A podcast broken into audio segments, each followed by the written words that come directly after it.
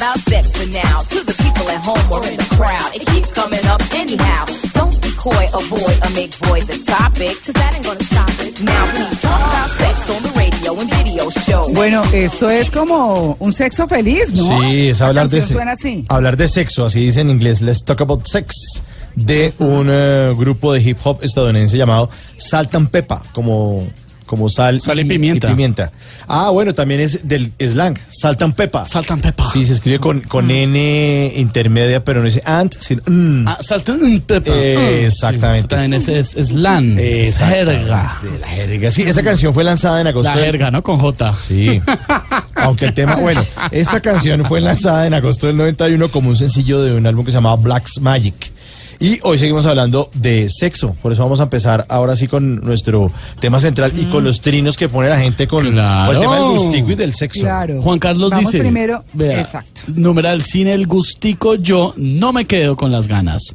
Y- Oiga, pero le echaron los perros a Esteban de. ¿Dónde? Sí. ¿no? Yo lo dije. Sí, señor. Yo lo dije. Andrea ¿Dónde? Acosta dice: numeral sin el gustico yo y sin el gustico Esteban, mmm, Pantieres tarde. Ay, Virgen Santísima. Se le Yo no sé si Ah, Andrea pero ahí, no sé, no sé. Uy, hola. Sí. Sí. Mm. No, eh, ¿será Bueno, que no debí decir? Carlota Zúñiga dice, sin el gustico yo cuento ovejitas. Pobrecita Carlota. Uy, ay, María Lourdes, no pobrete de las personas que No, están no, en no, abstinencia. No, Carlota. Bueno, que ahí está. Alguien que te ama. Bueno. Bueno, numeral, numeral, ya saben, nos escriben arroba Blue Radio con numeral sin el gustico yo. Sandra. y vamos a presentarte. Señor, Mire, este, Clara Sandra dice, numeral, sin el gustico yo duermo más tiempo, jajaja. Así por lo menos tengo más ganas de sueño. No lo entendí. Ah. Pues duerme más, Pues mejor dicho. claro, sí. Jaime Bueno. Gutiérrez dice, numeral, sin el gustico yo quiero ser conservador. Ah, se refiere al estudio del que hablábamos antes sobre si los colombianos son conservadores o vanguardistas en materia de sexo. Y dice, quiero ser conservador, pero vienen esos vanguardistas a tentarme. Está muy bueno. está, ese. muy bueno. Está muy bueno. Pues bueno, esa es la introducción para nuestro tema de hoy. ¿Qué causa la falta de sexo en las personas? Y por eso nuestro numeral sin el gustico yo. Así que hablamos de eso porque eh, nos encontramos justamente esa información y la falta de sexo tiene que ver con el ánimo, tiene que ver con la fisiología, tiene que ver con la salud. ¿Por qué? Pues porque es parte de la vida. Así que hemos invitado al ídolo, al ídolo, Al don ídolo. Ezequiel López, sexólogo. Ezequiel, muy buenos días. ¿Qué tal, Clarita? Buen día, chicos. ¿Cómo andan por acá? ¿Todo bien? Divinamente. Todo en orden. Qué bueno, qué, Qué gusto. bueno que eh. por aquí. No, no, la verdad, Oiga. yo, yo feliz de madrugar un lunes puente a las 6 de la mañana para hablar ¿Eso de sexo. sonó? O sea, eh, escuchamos una cosa, eh, eso por ustedes, de verdad, solo por ustedes lo hago porque los quiero, de verdad. Y por, y por este público tan especial de Blue Sí, Radio. claro. Pero bien, no, Todo no. me sonó tan sincero. no, pero muy bien, Ezequiel, pues bienvenido. Y hablemos de eso porque uno sí se encuentra eh, que a las personas, hombres y mujeres, sí les afecta la falta de sexo y sobre todo la falta de sexo durante mucho tiempo. Sí. Esto en términos emocionales y demás, ¿qué significa para las personas, Ezequiel? Mira, la primera eh, cuestión que quiero decir es que eh, la falta de sexo afecta en la medida en que para vos el sexo sea importante, porque hay un cierto porcentaje de personas, por ejemplo, hay, hay un porcentaje, es- está en estudio, se calcula que son entre un 3 y un 5% que se llaman asexuales, un tema que además un día habría que hablar, porque hoy, hoy Sí. los asexuales se consideran ya una nueva orientación sexual. eh, que en realidad es en el fondo una no orientación, o sea, porque uno dice, bueno, heterosexual, homosexual, bisexual, hay una orientación hacia eh, al- al- algún tipo de, persona, hombre, mujer o, o ambos en alguna proporción, pero el- en el asexual no hay orientación, en realidad. Y claro, para un asexual no tener sexo es, es fantástico, porque viven el sexo como algo que, que les pesa, algo que les molesta, algo que les provoca un conflicto, sobre todo con su pareja, si tienen pareja, y si para la pareja el sexo es relativamente importante. Entonces, fuera del caso de los asexuales, tenemos eh, personas que de repente se tornan asexuales por un, por un tiempo. eh, Pero, sí, Ezequiel, pero, sí, sí. perdóneme que lo interrumpa, pero yo sí quiero preguntarle ahí Claro si eso tiene alguna, eh, eh, algún eh, pasado de la persona que influya o fue abusado o es que sencillamente por naturaleza no le interesa. Es hormonal, Eh, claro. Claro. Sí. Es un tema que está en estudio, de hecho recién están apareciendo los primeros papers, los primeros estudios científicos sobre el tema de los asexuales y nosotros discutimos el tema en un, en un congreso internacional en Puerto Rico en febrero eh, y entonces eh, estamos empezando a estudiarlo. Pero digamos que están, están las dos opciones, están las personas que por, mm, por un motivo eh, básicamente hormonal, químico, de neurotransmisión, es decir, de químicos del cerebro y demás, no tienen deseo sexual. Eh, esto es algo así como, por ejemplo, viste que hay personas que son de mucho apetito y personas que son de poco apetito y es, es un tema constitucional, biológico. Con el deseo sexual pasa algo similar. Hay personas que son naturalmente de mucho deseo y personas que son naturalmente de menos nivel de deseo. O sea, unos Eh, que comen mucho y unos Sí, que sí, sí. comen poquito. Literal, literal, literal, ¿no? Che, por cierto, acá Esteban, qué peinado se hizo. Ah, es que ese que no me había visto. No, Ah, quedé, quedé, no es que yo llegué, de, de- estaba llegando en el taxi tres cuadras. Me vi, veía. Vi como una luz amarilla. Una acá. llama. Claro, una llama, Claro, sí. claro. Entonces, para la llama de la pasión está bien. Claro. Eh, en- en- entonces, volviendo, o sea, hay, hay, eh, hay, hay personas que sí, que por un, por un motivo, digamos, biológico, y personas que claramente o han tenido alguna situación en su temprana infancia que ha sido traumática, psicológicamente hablando, o una educación sexual sumamente represiva, eh, restrictiva con respecto a la sexualidad, y eso condicionó un nivel de deseo muy bajo o prácticamente inexistente. Claro, eh, Ezequiel, eh, quería preguntarle lo siguiente. Ahí, eh, como estábamos hablando antes de la moda, que las cosas van, vuelven, van y vuelven. A nivel global y a nivel Latinoamérica, podríamos hablarlo, ustedes argentinos, nosotros colombianos, pero tenemos como, como muchas similitudes. Sí. ¿Qué tanto esto del, del sexo va y vuelve en el sentido de que es muy liberal, luego conservador, luego liberal? ¿Por qué no ve movimientos, por ejemplo, en Estados Unidos de muchachos que quieren llegar vírgenes al matrimonio? Pues no sé para qué, pero Claro. pues sí, En Japón se dan esa pela. Bueno, Sí. en, Japón, Claro. en Japón más todavía. Sí. Sí, digamos, Bueno. en, en Oriente es más fuerte. Eh. Sí, es verdad.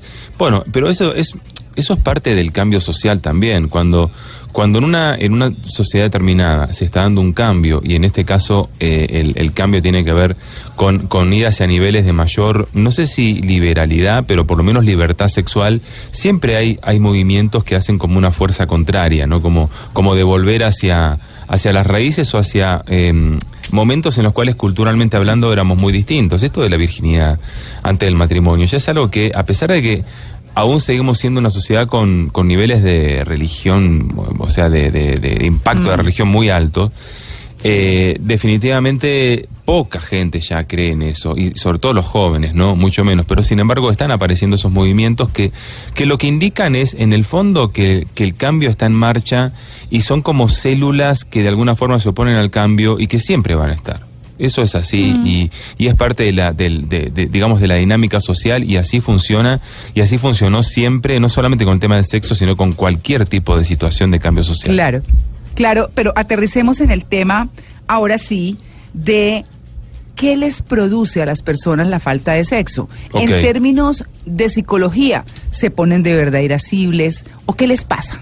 Entonces, volviendo un poco a lo que planteaba antes, si para una persona el sexo es importante, tiene un lugar importante en su vida, eh, a ver, la falta de sexo puede provocar primero cierta mm, frustración del punto de vista afectivo, porque mm, recordemos que el sexo no es solamente la, la descarga de, placer, también el sexo tiene que ver con, con, eh, un contacto afectivo con otras personas, ¿no? Entonces hay, hay, hay personas que se sienten frustradas afectivamente porque quizás no solo, no solo no tienen sexo, sino probablemente no tienen pareja, o si tienen pareja, la falta, la falta de sexo está relacionada con una falta de contacto afectivo, porque viste que a medida que en una pareja se, se va perdiendo el, el juego, el juego erótico y el, el- sexo como tal, se van distanciando efectivamente, o, o es lo que suele pasar en muchos casos, porque eh, el, el acercamiento afectivo puede malinterpretarse como una búsqueda sexual y es lo que a veces la persona no quiere o algunas personas no quieren, entonces se van como distanciando. Entonces efectivamente provoca un, un- estado de frustración, en algunos casos inclusive hasta puede llegar a ser un estado depresivo, ¿no? Eh, desde el punto de vista físico, eh, digamos, y, y también un poco emocional, esto de que la falta de sexo tiene que ver con el sentido del humor, sí, es así.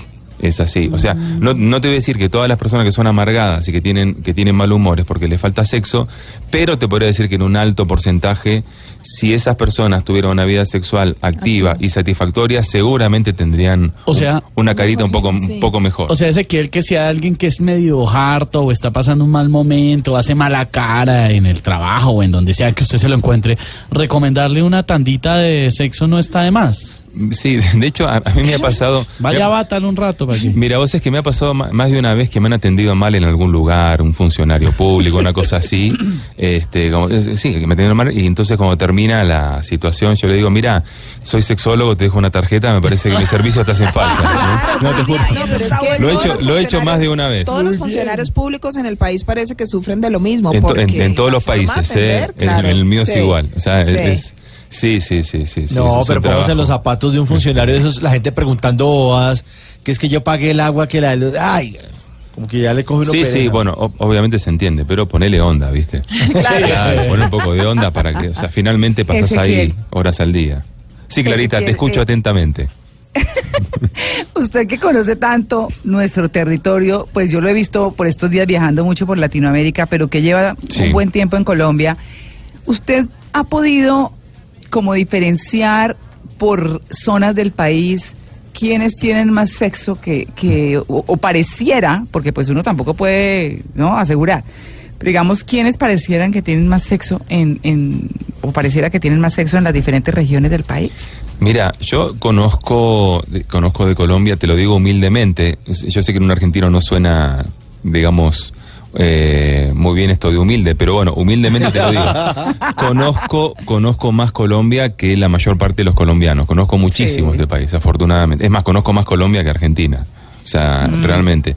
Y, y te puedo decir que em, eh, eh, esto basado en sensaciones y un poco en, mi contacto con la gente a través de mis actividades en diferentes regiones del país, eh, no sé si es que en algunos lugares hay más sexo que en otros, solo que en, en, en algunas regiones del país la gente tiene sexo o, o hace cosas un poco más solapadamente que en otros. Por ejemplo, vos ves en, la costa, inclusive en algunos lugares, por ejemplo en La Guajira y, en otras regiones, este tema de la poligamia, eh, que sin ser legal, como es por ejemplo en Egipto, donde estuve hace unos meses, que, que pueden tener hasta cuatro esposas legalmente, acá no es legal eso, pero sí es legítimo en el sentido de que la, la cultura acepta esa situación Claro, en el hombre siempre y cuando pueda mantener a las, a las mujeres con las que está más o menos en, en las mismas condiciones. En otros lugares se da, pero de un modo mucho más solapado. Si uno va a lugares, por ejemplo, ciertos lugares del eje cafetero, que además en el eje cafetero uno compara Manizales con Pereira, que están a 40 minutos y son culturas totalmente distintas, pero vos ves Manizales, por ejemplo, donde todavía hay un tema religioso muy fuerte y donde la gente hace las mismas cosas que hacen en la costa, solo que lo hacen, Tapados. lo hacen tapadito, ¿entendés? Entonces yo no Claro. creo que haya regiones, o sea, sí, indudablemente el tema, el tema del Caribe y el calor y todo sí condiciona, mis, Claro. eh, de- digamos, la, la, la actividad sexual la estimula mucho más que en zonas más frías, como puede ser mismo Bogotá, aunque ya no está tan frío como antes. Pero creo que en el fondo la gente hace las mismas cosas, pero de diferentes maneras. Además, Ezequiel, que Claro. el, el cambio de, de clima pues hace que usted en la costa esté más destapadito. Claro, se Entonces, ve. está más destapadito, O si no- te- des- se le ven los hombros, piel. los, pie, los pies, Los pies, que es súper bien muy arreglados. loco. Las mujeres fuera de Bogotá, es que a mí me impresiona eso. Uno sale de Bogotá, las mujeres están divinas y los pies divinos porque están destapados. Claro, claro. Tiene el pedicure, más, sí, O más si piel, no, más piel. ayer que fue el Día Internacional de la Ruana, pues debajito de la ruana también. y hágale. Sí, sí, sí, sí. Claro, por supuesto. Pues bueno, ese es el tema que nos acompaña hoy, que causa la falta de sexo en las personas.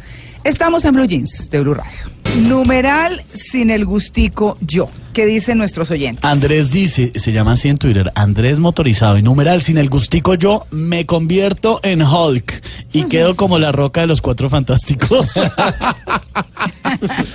¿Qué tal? Julio dice algo que me parece interesante, me parece válido, numeral sin el gustico yo, y dice que, que él piensa que en algo tienen que ver las nuevas tecnologías, las cantidades de ondas a las que se expone el ser humano. No sé si de pronto se refiere a que uno está más cansado y no, no le interesa el sexo. No, no entiendo bien ahí, pero puede ser una conexión medio interesantonga. March dice numeral sin el gustico yo, los juguetes. Una opción, ahora con tecnología, geniales, me consta. También el que lo entendió, lo entendió. Lo entendió. Estaba hablando. Camilo González. Numeral, sin el gustico yo, me pongo de mal genio y sale el lobo cazador discotequero. Una semana y sale la fiera. Cacería. Se va de cacería. Rar, rar. ¿Ve? No, bueno, ahí está. Y ahí... Perdón, eh, Clara, este. Este ya lo leímos, ¿no? Juan Carlos dice, numeral, sin el gustico yo, no me quedo con las ganas. Todavía se me anima hasta peleando. ah, bueno. Qué bien que se le anime. Bueno. Sí. bien por él. Bueno, aprovechemos, aprovechemos que, que está Ezequiel y que hemos visto, bueno, películas y demás. ¿Qué eh, hace en el sexo? digamos que lo hemos abordado en algunas oportunidades. Las ayuditas, las películas, los jugueticos, esos que llevó una vez Ezequiel y que me tuvo sufriendo con ellos, ¿no? Bueno, sí, sí, me claro. acuerdo, todavía me acuerdo. sí. Hay, hay que repetir ese momento tan emotivo, ¿eh? ¿Sí? Es que tengo, tengo, tengo unos juguetes nuevos, Nuevos, así que claro. sí, los podemos traer, hay que hacer ahí un... un- refrescar pero un poco eso- el tema. Claro, pero en eso sí hay novedades, Ezequiel. Sí, siempre hay novedades. De hecho, hay dos o tres ferias al año. Una es en, en Los Ángeles, otra es en una ciudad de Alemania que no me acuerdo que es muy pequeña. eh, y, y otra más también en Estados Unidos donde presentan las novedades y es, es increíble las cosas que van saliendo. Entonces, entonces bueno, digamos que ya seis meses te quedaste atrás. Cambió, cambió la tecnología. Sí. ¿Ah, sí? Sí, sí, Ah, sí. ya la cosa es así de, de ese nivel. Es de ese nivel, es impresionante cómo está evolucionando. Y ahora con el tema de la realidad virtual, los cascos de realidad virtual y todo, viene, viene mucho por ese lado. Yo Claro. el próximo Oigan, yo- año. Claro, yo me imagino, yo me imagino cuando Ezequiel ya va a todas esas tiendas de sexo y dice, uy, llegó ese señor que pide cosas. Claro. ya lo tienen que tener. Tiene crédito Tengo un juguetico nuevo en Ezequiel. bueno, muy bien, pero miren, también en todo esto del eh, tema del sexo y cuánto nos afecta, hemos hablado con Ezequiel de lo, de lo general y también como de lo emocional, ¿cierto? Porque pues Sí. Ezequiel es sexólogo, es psicólogo, pero también hay temas en lo fisiológico que uno no se imagina que también puede suceder. Y para ello hemos invitado al doctor eh, Carlos Francisco Fernández, que es médico, médico periodista además y profesor de la Universidad de La Sabana. Doctor Fernández, muy buenos días. Hola, eh, María Clara, buenos días. Un saludo para Ezequiel. Una aclaración, no soy profesor de la Universidad de La Sabana, trabajo con la Universidad Javeriana. Ah, perdóneme, eso sí, tenía aquí la información equivocada entonces. Bueno, muy bien. Doctor Fernández, uno mira estudios y mira documentos alrededor del sexo y se encuentra con que pierde la memoria. Hola, yo pensé, dije, ¡Ah! uno desmemoriado es porque no tiene sexo. Ay, no, qué angustia, ¿no? Ya ni se Bueno, acuerda. ¿Cuándo fue la Sí. Aumenta el riesgo de padecer cáncer de próstata, por ejemplo, para los señores, más estrés, bajan las defensas. ¿Eso es así, doctor Fernández? La verdad, María Clara, y un saludo de nuevo para Ezequiel. ¿Qué tal, Eh, doctor? Perdón, perdón, quiero saludar al aire a mi ídolo, ¿eh? ¿Todo bien? absolutamente bien, qué bueno escucharte. Ezequiel. Lo mismo digo. Eh, bueno, la verdad es que eh, la sexualidad es una función como todas, como comer, como caminar, como respirar, y básicamente cumple unas, eh, cumple unas tareas en el organismo, básicamente orientadas a equilibrar todo ese funcionamiento. En tal sentido, cuando la sexualidad no se ejerce de manera plena, se afecta de la cabeza a los pies, no solamente desde el plano cerebral, sino también hay alteraciones desde el plano, eh, si se quiere, desde el plano digamos, osteomuscular, obviamente condiciones que son no afectadas por la falta de sexo, pero sí mejoradas en la medida en que se tenga una sexualidad plena. Básicamente, todos estos componentes que tienen que ver con la regulación hormonal, con el funcionamiento adecuado de estructuras que si bien no están relacionadas de manera directa con el sexo, pues sin duda cumplen. Es que la sexual, en, la actividad sexual, María Clara, actúa todo el organismo todo el Claro. organismo.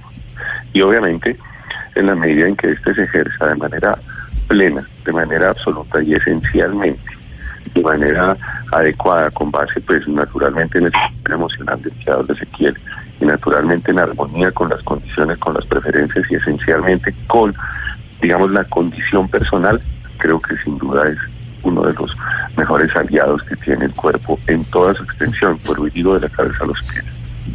Claro, ser enfermizo también. Digo por la falta Eh, de sexo. Disculpa, María. Sí, ser obviamente, enfermizo.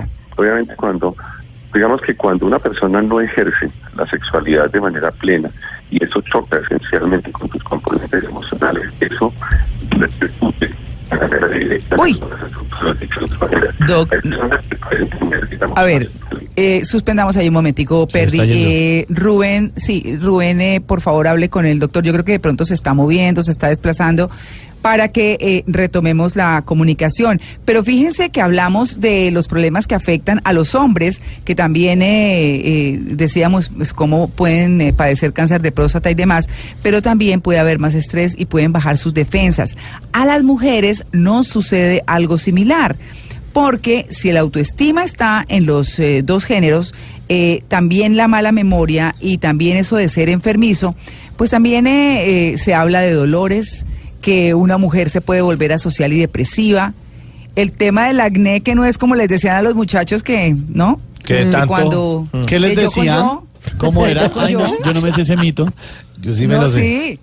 Que cuando decían que yo con yo, entonces que les daba acné. Entonces al pobre que le salía acné. se la no, esos mitos ridículos que ha habido tanto. Ay, qué ¿no? miserables. Sí, pero ah, eh, Clara, sabes que a mí me parece muy interesante lo que Sí. lo que dice el, el doctor Carlos Francisco, porque, eh, digamos, no sé si es que la falta de sexo, un poco lo dijo él, provoca perjuicios en el organismo, pero sí digamos que la sexualidad plena, satisfactoria y de- eh, practicada de manera regular mejora toda una serie de condiciones orgánicas, biológicas, médicas, eh, y, y por lo tanto la falta de una actividad sexual satisfactoria y frecuente hace que uno se prive de esos beneficios. Y te doy solo un ejemplo. Está demostrado que eh, el, el- el acto sexual con orgasmo mejora eh, la, la posibilidad de conciliar el sueño. De hecho, hay muchas personas, eh, se hizo un estudio hace como 3, 4 años muy grande en Estados Unidos de por qué las mujeres buscaban tener eh, sexo, ¿no? Y a partir de ahí se escribió un libro que se llama ¿Por qué las mujeres tienen sexo? de Cindy Bass y eh, eh, Cindy Meston y Dav- David Bass.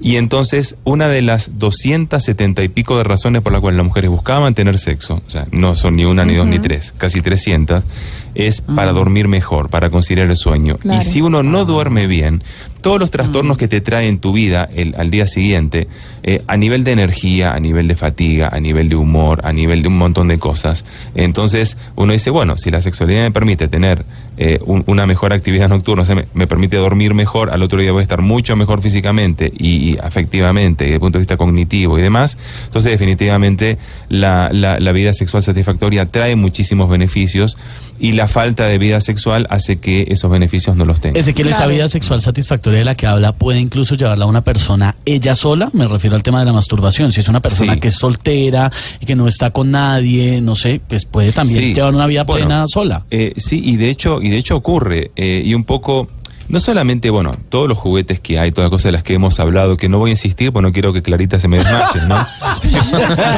Sí. Claro, la- claro. Sí, eh, es decir, eh, todos los juguetes, la tecnología, eh, el permiso que hay hoy que no había antes para que uno juegue con uno mismo y se dé placer a uno mismo, obviamente es una forma de que uno pueda compensar la falta de actividad sexual, pero de todas maneras hay cosas, eh, hay cosas que uno que uno solo no puede sentir en relación a como cuando uno está en pareja, o sea, Claro. no es lo mismo abrazarte a vos a, a vos Sí, mismo sí, sí. así que estar abrazado con, con la persona que amás, por ejemplo, después de un acto Claro. sexual que ha sido muy bonito. Entonces, hay, hay, hay aspectos que tienen que ver con lo estrictamente fisiológico que pueden ser Sí. reemplazados por la autoestimulación, pero ya desde el punto de vista afectivo es diferente. O inclusive te diría que un orgasmo eh, por la masturbación no es igual que un orgasmo cuando estás en relación con otro, y mucho más si es con una persona con quien tenés un vínculo afectivo fuerte. Claro, el abrazo, Claro. la piel, eso Sí. sí. Yo, yo Sí. quiero preguntarle a Ezequiel si de repente la libido baja tiene que ver en ocasiones con trastornos. Hay investigaciones que dicen que tienen que ver con trastornos Sí, eh, y sí. enfermedades y de pronto las mujeres no se dan cuenta y dicen, mira, no tengo deseo, no tengo ganas, me siento estresada, pero ¿tiene que ver con eso? Muchas veces sí, inclusive, eh, así como por ejemplo, muchas veces diagnosticamos una hipertensión arterial por el hombre que fue a consultar al médico por una disfunción eréctil, por ejemplo, ¿no? Entonces empiezas a investigar y te das cuenta que hay algo que, que, que él no sabía, o una diabetes tipo 2, o en fin, un trastorno hormonal, tantas cosas. En este caso, muchas veces la falta de deseo puede ser el primer paso para diagno- diagnosticar una depresión. Ah, por ejemplo. claro, bueno, O sea, yo es quiero- un primer síntoma muchas veces. Sí, Clarita. Claro, quiero, quiero eh, volver, eh, Ezequiel, después de, de esta eh, intervención suya, con el doctor Fernández por lo siguiente, porque también en la información dice que la falta de sexo trae riesgos de ataques cardíacos, pero también se han escuchado historias eh, de personas que mueren durante el acto sexual. Entonces, ¿qué? Ay, Virgen Santísima, ¿por qué? ¿Por, Claro. por, por ver, fallas aquí- cardíacas? Aquí Sí. hay cosas que, que, que hay que hay que sexo definitivamente condiciona alteraciones cardíacas. Ezequiel lo dice claramente. La sexualidad plena definitivamente garantiza un equilibrio desde el punto de vista emocional y desde el punto de vista físico. Si ese Sí. desequilibrio se da y naturalmente genera un estrés, genera una tensión que repercute en las condiciones cardiovasculares en una persona que tenga alguna susceptibilidad, pues obviamente esto podría potencialmente desencadenar algún tipo de alteración en ese órgano. Pero si la, la sexualidad es plena, incluso no tener sexualidad, es decir, si yo estoy tranquilo, si definitivamente mi condición me permite eso, pero si yo no vivo la sexualidad de manera absolutamente plena, pues obviamente puede repercutir. Ahora, frente al riesgo potencial que puede haber de la relación sexual como generador de efectos de, de alteraciones cardíacas, en eso hay mucho mito. La verdad es que se ha comprobado justamente que una sexualidad bien realizada, que dentro de un contexto esencialmente acorde con mi condición física, pues porque no siempre se tienen 20 años, pues definitivamente esto es un muy buen amigo de la salud cardiovascular. Pero hay una cosa que hay que tener claro, si existen ciertos riesgos, incluso amarrándose los zapatos puede haber un infarto. Entonces, esto hay que mirarlo de manera equilibrada. Ni quiere decir de ninguna manera que el sexo puede ser, puede generar riesgos cardíacos o que el no sexo puede sencillamente tener alteraciones, generar alteraciones. Lo que es benéfico es una sexualidad plena, armónica y esencialmente que tenga una relación directa con el componente emocional y con las condiciones físicas de cada persona. Hablaban ustedes ahorita de la masturbación. La masturbación puede ser un muy buen elemento si la persona se siente satisfecha. Ahora, si es simplemente la salida a una condición de soledad y de, angustia desde el punto de vista personal, pues puede también, ser- no, no puede de manera esencial repercutir en ese equilibrio que naturalmente es lo que garantiza que la sexualidad sea un componente amigable desde el punto de vista orgánico y emocional. Claro. Pues bueno, doctor eh, Carlos Francisco Fernández, muchas gracias por su atención con En de Blue Radio. Bueno, listo, nuestros oyentes. Mm, Ezequiel, hablemos nuevamente de cómo las personas, muchas, eh, ¿cómo se dice? Destinan sus actividades casi que alrededor del sexo y terminan entregadas al tema afectando absolutamente todo. ¿Vos te referís particularmente al caso de la adicción sexual, por ejemplo, cuando uno, Sí, cuando uno se excede ser. por ese lado? Sí, eh, ¿cuál es ese límite entre gustarle mucho el sexo y ya estar enfermo de, de- de sexo? Claro, es que una Claro, hay, a- hay, un- hay unos criterios que, que están mu- muy estudiados en este caso. Eh, básicamente, el, el primer límite es el control. Porque a uno le puede gustar mucho el sexo, pero uno sabe que con determinadas personas no es conveniente, que en determinadas situaciones o momentos no es conveniente, y uno dice, bueno, ahora no es bueno hacerlo, y sabes ponerte el límite y ponerte freno, y lo podés hacer, y no te vas a, a frustrar por eso, ni vas a, dejar de dormir esa noche por eso. Pero en cambio, la persona que es adicta al sexo no se puede controlar, no tiene control, sea con quien sea, como sea, donde sea, hay que hacerlo, y en general son varias relaciones al día, o, o inclusive varias masturbaciones al día, y caen caen en situaciones eh, de, de abuso a veces muy específicas, por ejemplo, de la pornografía o de la prostitución. eh, y entonces, además, hay una diferencia también muy marcada entre el adicto sexual y la persona que tiene un deseo sexual alto, pero con control, que es la satisfacción. O sea, una persona cuando tiene deseo sexual alto, disfruta del sexo, no lo vive como una cosa cuasi epiléptica. En cambio, claro, claro. Bueno, le- pensándolo bien es un buen chiste, lo voy a meter en mi monólogo. ¿eh? Sí, está bueno, está bueno. Sí, es verdad, por el efecto que, pro- que provocó. Pero una persona adicta sexual tiene sexo y no queda satisfecha. O sea, siente que igual le queda ese deseo dando vueltas y necesita más Ay, no, y qué más. pereza. Y siempre se terminan metiendo en una serie de problemas desde el punto de vista económico, de pareja, inclusive legal. Eh, así que sí, digamos que la diferencia pareci- pareciera sutil, pero es muy marcada.